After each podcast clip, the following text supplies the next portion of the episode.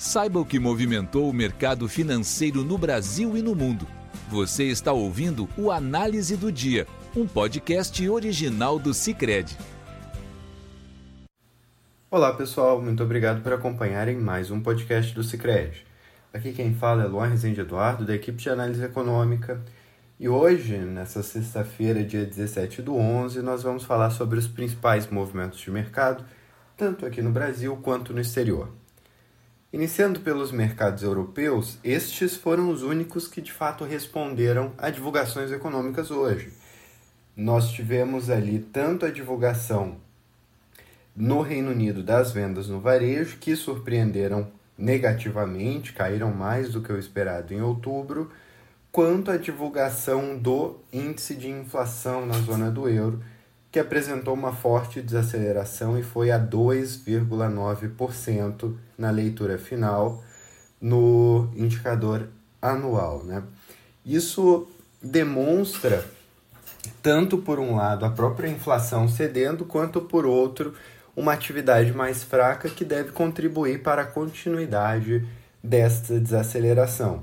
E com isso, apesar dos bancos centrais ainda estarem mantendo uma comunicação bastante cautelosa, o mercado já vem apostando em uma política monetária menos restritiva. As negociações, portanto, foram majoritariamente positivas ali na região. Nós tivemos em Frankfurt o DAX avançando 0,84%, o CAC 40 em Paris 0,91%, e em Londres o FTSE 100 com uma alta de 1,26%, impulsionado principalmente pelo petróleo.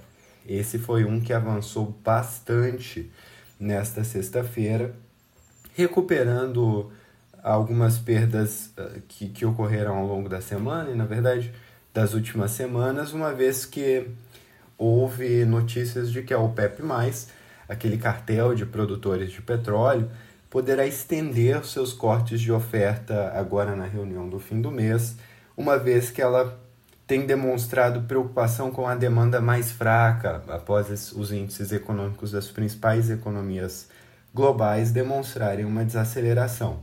Com isso, nós tivemos ali o Brent para janeiro, que subiu 4,12% no dia de hoje, indo a 80,61 dólares o barril, ajudando várias petroleiras ao redor do mundo, inclusive aqui no Brasil, a Petrobras foi um destaque. Né? Ainda ali nos Estados Unidos, hoje nós tivemos um dia fraco, sem divulgações, com correções bastante pontuais em todos os mercados. No caso dos títulos do Tesouro Norte-Americano, nós tivemos um desempenho uh, duplo, né? o T-Note de dois anos subia, a 4,9%, mas no mais longo prazo, tanto o T-Note de 10 anos quanto o T-Bond de 30 cediam. No caso de 30, o rendimento foi a R$ 4,60% no, nessa última sexta-feira. No caso das bolsas, nós tivemos movimentos muito sutis, o Dow Jones subindo 0,01%, o Nasdaq avançando 0,08% e o S&P 500 o mais forte do dia, avançou 0,13%. O dólar a nível internacional cedeu e o índice DXY registrou uma baixa de 0,41%.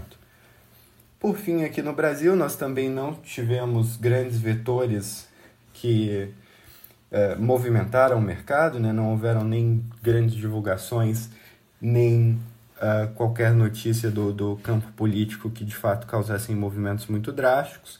No caso do mercado de câmbio, houveram algumas antecipações, o que devido a feriado em São Paulo agora nessa segunda-feira, o que deu uma pressionada ali no dólar à vista, que encerrou o dia a R$ 4,91, mas de resto nós tivemos movimentos modestos, o Ibovespa avançando 0,11%, Principal destaque a Petrobras, favorecida pelos, pelo avanço de preços do petróleo.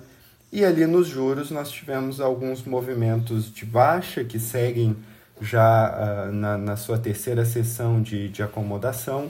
O DI de janeiro de 2025 fechou em 10,45% contra 10,49% na última quinta-feira.